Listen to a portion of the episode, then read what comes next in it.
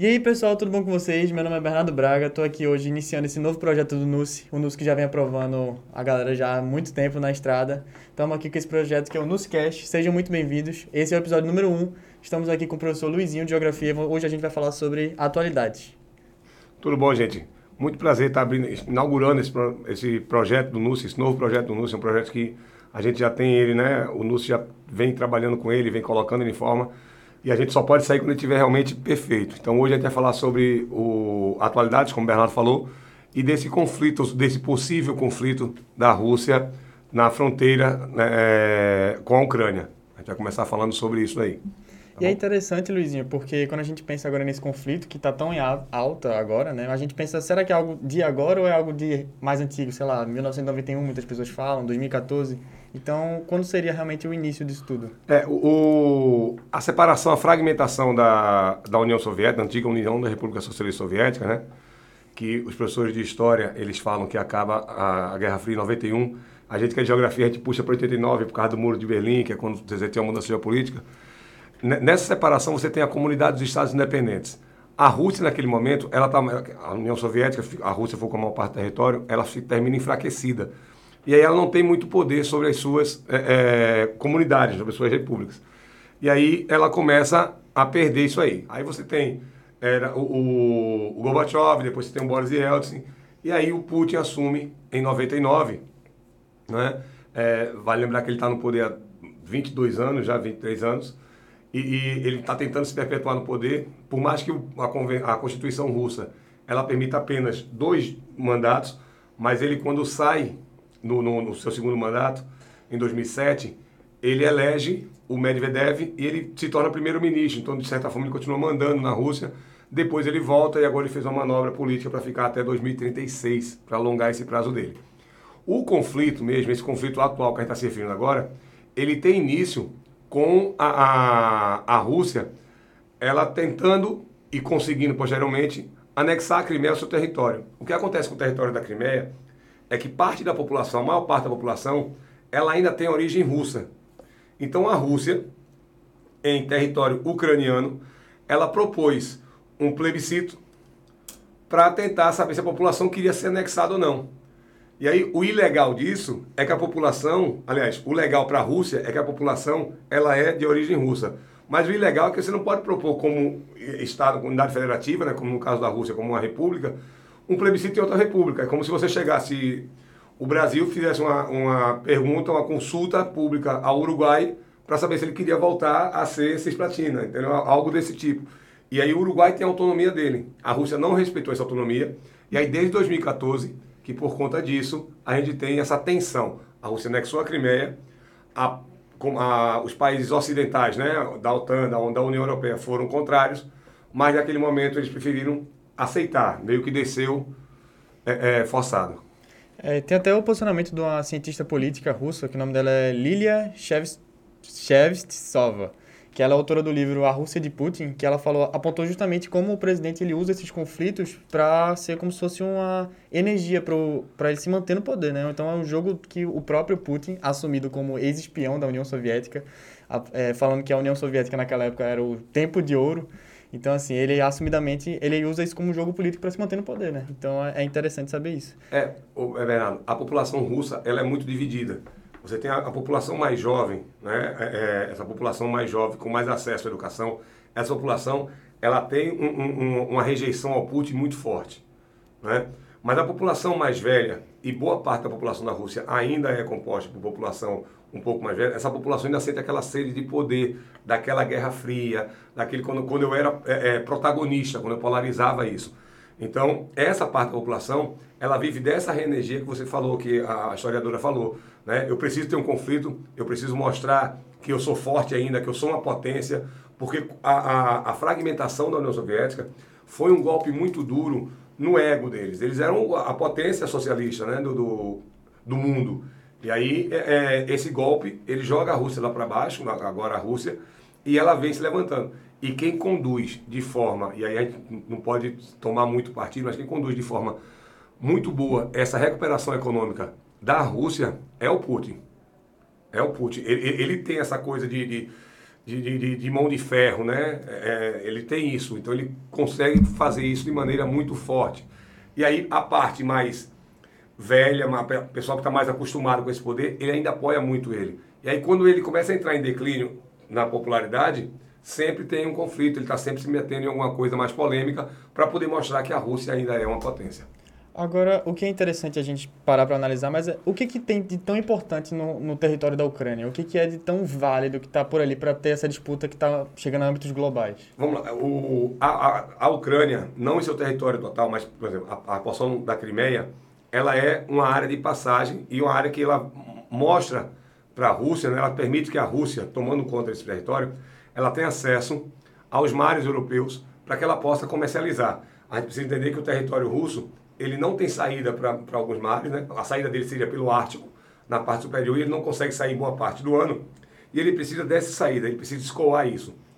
A Ucrânia, hoje, ela é um ponto estratégico na passagem daquele é, gasoduto que a Rússia está fazendo para poder negociar com a Alemanha, tanto é que a Alemanha não se posicionou ainda né, nesse conflito, porque a Ucrânia é ponto de passagem. O que a Rússia teme e o que o Putin fala de maneira é, é, bem consciente é que as nações ocidentais, e aí União Europeia, na verdade, União Europeia nem tanto, a OTAN, né, a Organização do Tratado do Atlântico Norte, e o, o, os Estados Unidos, né, os países europeus, europeus da OTAN e os Estados Unidos, o que a, a, União Soviética alega é que, eu acho que eu te mandei até uma imagem de, de, de, de, de alguns países que foram anexados à OTAN, que foram, é, se tornaram parte da OTAN pós-97. Tá aí, ó, a gente, a gente tem essa série de países aí, esses amarelinhos aqui, que foram anexados, viraram país da OTAN. E a gente pode perceber que boa parte dele, Lituânia, Letônia, Estônia, eles fazem fronteira com a Rússia. Esse conflito agora, a Rússia, ela estava ouvindo alguns historiadores, me preparando para vir. A Rússia, ela começou inclusive hoje um treinamento na Bielorrússia, onde ela tem um aliado, o presidente da, da, da, Belo, da de Belarus, né, da Bielorrússia, ele é aliado, é um ditador, é aliado da Rússia. Então, a justificativa da Rússia para essa formação de soldados ali, 130 mil, 150 mil em números atuais, é de que eu vou fazer um treinamento militar. Não é para invadir a, a, a Ucrânia. Só que os países ocidentais, eles alegam que a Ucrânia vai ficando acuada, tá? E aí ela termina cedendo territórios para que a Rússia possa invadir. É uma forma de reconquista, de reenergização, como a gente falou, mas também, para o, o, segundo a fala do Putin, é, são os países, os países ocidentais tentando quebrar essa fronteira, porque a Rússia, por mais que seja independente, ela precisa de alguns países, algumas fronteiras para poder se defender, como é o caso da Ucrânia, da Bielorrússia.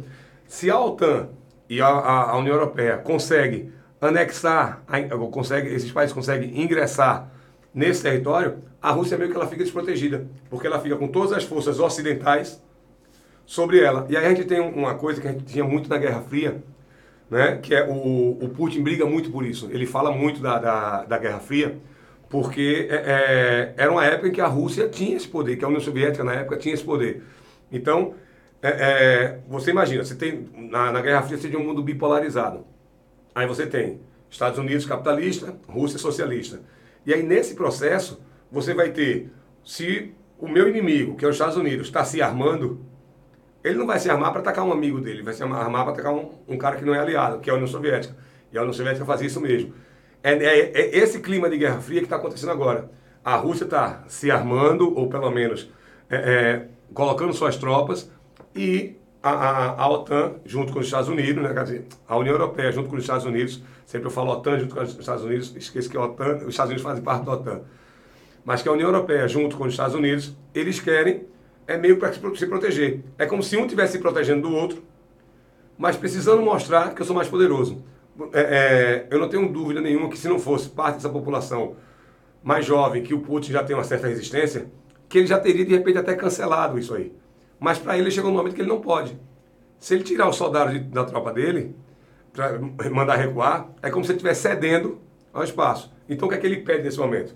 Ele pede que a Ucrânia não ingresse na OTAN, porque aí a OTAN, que é uma organização militar, ela estaria com armas, com armamento.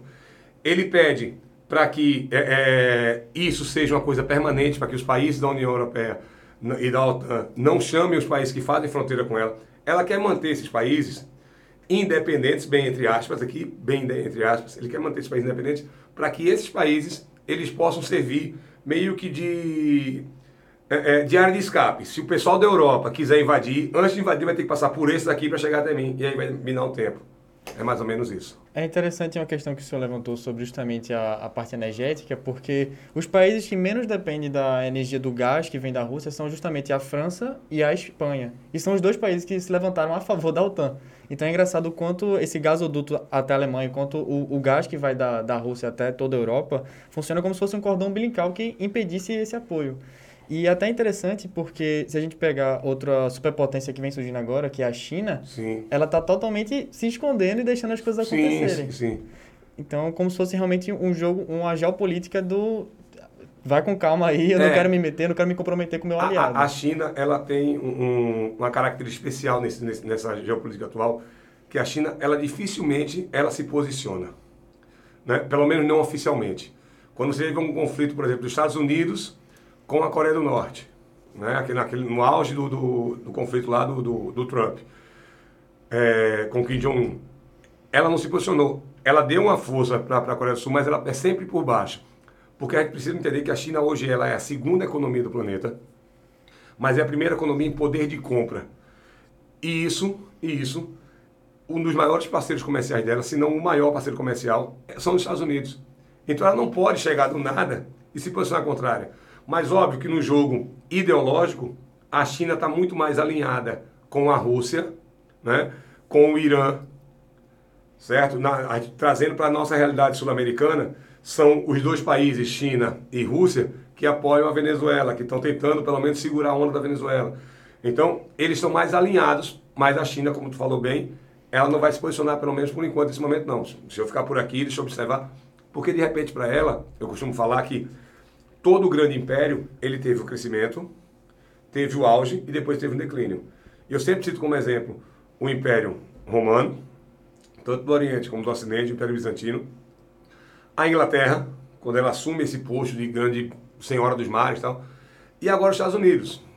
O, o, a, a, a interrogação, o ponto-chave da geopolítica é saber assim, vai entrar em declínio? Vai quando? E a China sabe que se for agora, ela é a bola da vez para assumir.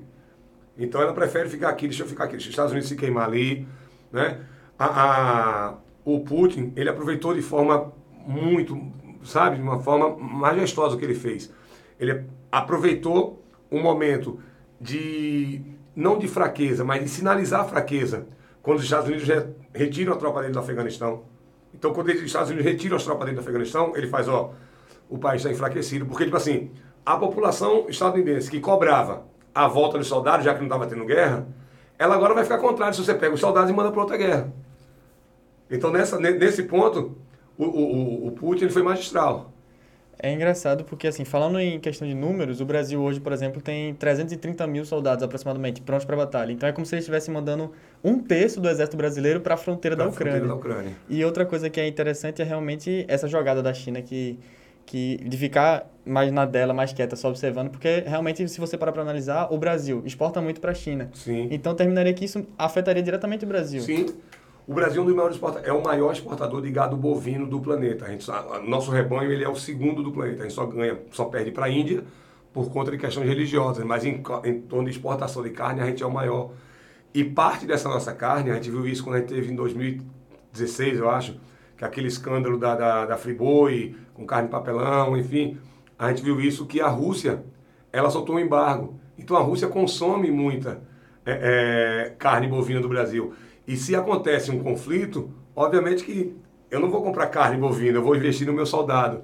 Né? A gente precisa entender que a, a, a Rússia também é né, uma das maiores exportadoras de, de, desse, a gente falou do, do, do gasoduto, mas também de petróleo para parte da Europa. Então, a partir do momento que ela segura o petróleo, que está preocupada com a guerra, o petróleo no Oriente Médio passa a ser valorizado também. Então tem todo esse jogo dos Estados Unidos, né?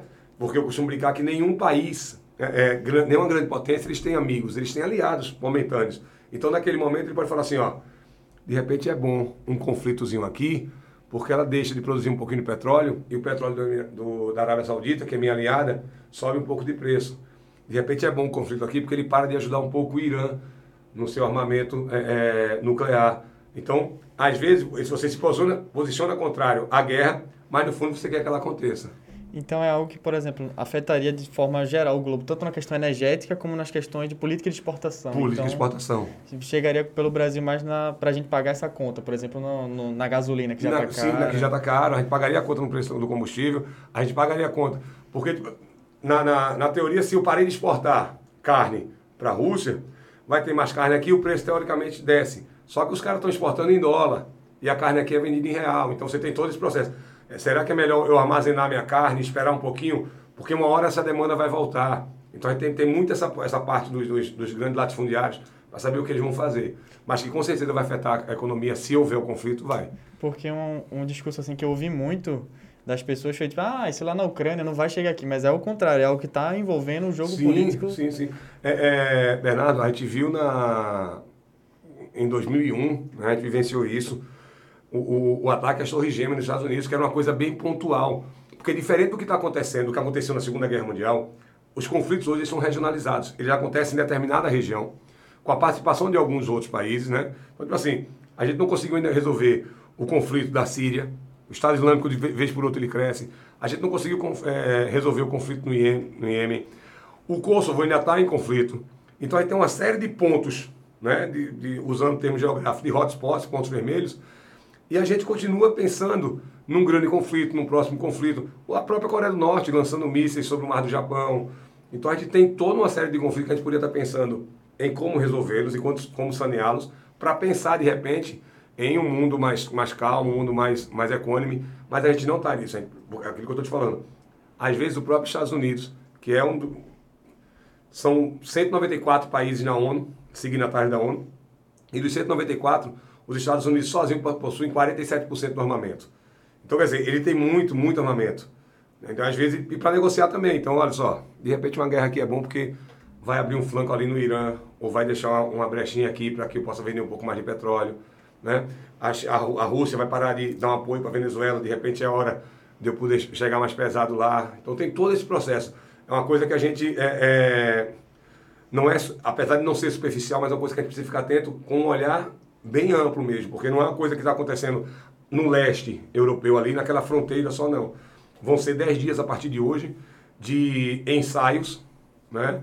É, a Ucrânia já está com drones na fronteira, drones sobrevoando as tropas as tropas russas, desculpem. A, a Rússia já tá nessa, já começou hoje, começou iniciou hoje pela manhã.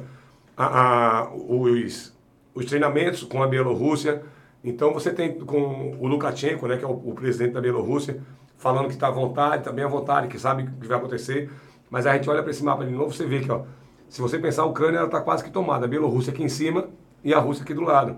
A região da Crimeia que foi tomada também pela Rússia. Então, a Ucrânia precisa desse pessoal aqui para se defender, se é que precisa se defender. A gente tem que lembrar disso também. A gente está falando com uma visão mais ocidental, mas de repente a Rússia está tá correta também. Espera aí, por que vocês querem ficar com a, todos os países de fronteira? Porque como a Rússia ela tem um, um, um solo muito fértil para de petróleo, de carvão e de gás, vai que, já com a Rússia enfraquecida, né, você enfrenta, inventa ou cria um, uma possível situação de conflito e você precisa invadir a Rússia. Né? E de repente pode vir a cometer o mesmo erro histórico de Napoleão Bonaparte e de Hitler. É engraçado o quanto que a gente tem realmente essa visão meio fechada do mundo que a gente vive aqui no Ocidente esquece que o de lá também pode estar certo. Sim, isso. Acho que o, o, o grande lance é esse, é você parar, eu acho que a gente aqui como, como formador de opinião, a gente aqui no NUSE mesmo, né, a gente precisa parar e apresentar os dois lados, né? Claro que você tem sempre um posicionamento, isso faz parte do, da sua convicção, mas você apresentar os dois lados. Eu não sei, sinceramente, não sei opinar para você se a Rússia está errada ou se a Rússia está certa. Certo? Eu, eu realmente acho que 130 mil soldados aqui é muita coisa. Mas será que ele está fazendo para se defender de um possível avanço das tropas ocidentais? Né? Acho que tudo a gente precisa. E aí todas as notícias que saem aqui, elas saem sempre com viés estadunidense, saem sempre com... a gente precisa analisar. Não estou falando que os Estados Unidos está errado ou que a OTAN está errada, mas a gente precisa analisar mesmo isso aí. E é engraçado o quanto o Putin já está no poder já há muito tempo, ele já tem suas experiências políticas, mas é engraçado o quanto às vezes ele quer, parece que, testar os novos comandantes dos países. Parece que às vezes ele quer testar, por isso. exemplo, o Biden, que entrou agora isso, há pouco isso. tempo, quer testar agora o novo primeiro-ministro da, da, Alemanha. Parece que ele quer fazer um jogo de até onde essa galera vai para defender a Ucrânia. Então é interessante pensar nesse jogo do, do próprio. Isso. É, o 2014 foi assim com um, um Obama novo na área de conflito, né? Você tinha o Obama vindo da, da Primavera Árabe, ele fez isso com a Crimeia e segurou. Agora com o Biden, quando o Biden mostra o sinal de fraqueza, se é que foi o sinal de fraqueza, retirar a tropa do Afeganistão, ele diz o momento é esse. E né, é um momento assim na, na geopolítica que ninguém quer mostrar fraqueza, ninguém, ninguém quer, quer mostrar, mostrar como mais fraco. E uma coisa, Bernardo, que é muito interessante, um momento em que a Rússia escolhe para esse, esse treinamento. Porque a gente precisa lembrar que aqui a gente está no nosso verão e lá é o inverno. O inverno na Europa é muito rigoroso, principalmente no norte da Europa. Né? E ele manda as tropas para lá no inverno. Né? Quer dizer, se você parar para pensar, ele tem um potencial muito grande quando o, o, nosso outono chegar, a primavera dele chegar, e você mandar mais veículos pesados, mais armamentos pesados. E aí você pode mandar para essa região, porque no, no verão o teu tanque passa. No inverno ele termina ficando né, um, um, mais difícil ele conseguir atingir o seu objetivo. E ele conseguiu colocar mais de 130 mil soldados no inverno. Isso é um dado que a gente fica, ficar esperto. Realmente. Agora, a Ucrânia ela também acusou oficialmente a Rússia por alguns ataques cibernéticos que tiveram agora há pouco tempo. E o que mais a gente pode esperar dos russos, assim? O que eles, são o que eles seriam capazes de fazer em relação à, à Ucrânia? É, é, a gente tem o, o próprio Trump, né, acusou a Rússia de influenciar nas eleições né, é, estadunidenses, de, de, de, de, boicotar alguns, alguns sites. A gente tem muito isso. E a, isso vem com a Rússia desde a KGB, né? A Rússia ela, com essa coisa de, de espionagem, né? E um lado sempre difamando o outro, era a CIA, depois a, a, a, CIA contra a KGB. Eu costumo falar que a gente sempre pega assim, se você pegar o filme 007, o inimigo é sempre um russo, agora está virando um chinês, né? agora é sempre um asiático. Né? Você pega os filmes de Rock Balboa, é sempre Rock versus Drago. Então você tem toda, toda essa coisa de você falar que o, o outro lado é o inimigo. Com a Ucrânia, vai depender muito do posicionamento da Ucrânia com relação à OTAN. Ele vai continuar é, é, como é que pode falar? vigiando, atiçando, até a OTAN se negar a, o ingresso, negar o ingresso da, da Ucrânia. Mas a, a, a Ucrânia, o que ela quer não é nem entrar na OTAN. O que ela pede muito é entrar na União Europeia, fazer parte da União Europeia, porque a União Europeia é uma parte econômica que você tenta dar um gás para esses países. Entendeu? O lance da OTAN foi realmente uma coisa que foi uma jogada da Rússia para poder mostrar que também ainda tem muito poder. Com certeza, porque em 2014, quando você ainda tinha um governo pró-Rússia na Ucrânia, era muito mais fácil para o Putin, Sim. ele ficava muito mais tranquilo. Mas agora que eles têm o atual presidente de lá, é, não, não é tão a favor deles, então já fica com um clima mais de tensão e até mesmo pode-se dizer atualmente que a gente vive num contexto de uma pequena parte de uma guerra fria, com a Sim, sim, sim. A gente está vivenciando isso mesmo. A, a, a Revolução Ucraniana em 2014 foi o pontapé para tomar a anexação da Crimeia. Né? A população é, destronou o presidente, que era aliado do, do, do, Putin, e foi às ruas, elegeu um novo presidente, e a União Soviética não aceitou, a Rússia não aceitou, e aconteceu o que aconteceu. Entendi. Luizinho, muito obrigado pelo papo, Valeu, foi muito produtivo, tiramos bom muitas demais, dúvidas. Bom demais. Espero que o pessoal tenha gostado, espero que vocês tenham gostado. Vocês podem mandar dicas aí pro Bernardo, manda dica pro, pra gente no Instagram do NUSI, do tema que vocês querem ver. Toda a galera do NUSI, a galera de humanas, de exatos, a gente está à disposição de vocês. Tá bom? Esse projeto vai bombar, a gente tem certeza disso. A galera de qualquer concurso, a gente está aqui realmente para expandir, trazendo um tom de conversa mesmo, de um diálogo mais tranquilo. Esses assuntos que são tão importantes, assim, que a atualidade cai em Enem, Enem, cai em SSA. SSA. Principalmente. Então, assim, é algo que está abrangendo todos os cursos, então é sempre bom vocês estarem por dentro disso. Mas muito obrigado, Luizinho, pelo Valeu, Bernardo, valeu, prazer, foi muito bom. Prazer, prazer imenso estar aqui. Obrigado, pessoal. Até a próxima. Espero vocês no episódio 2. Fechou? Valeu! valeu.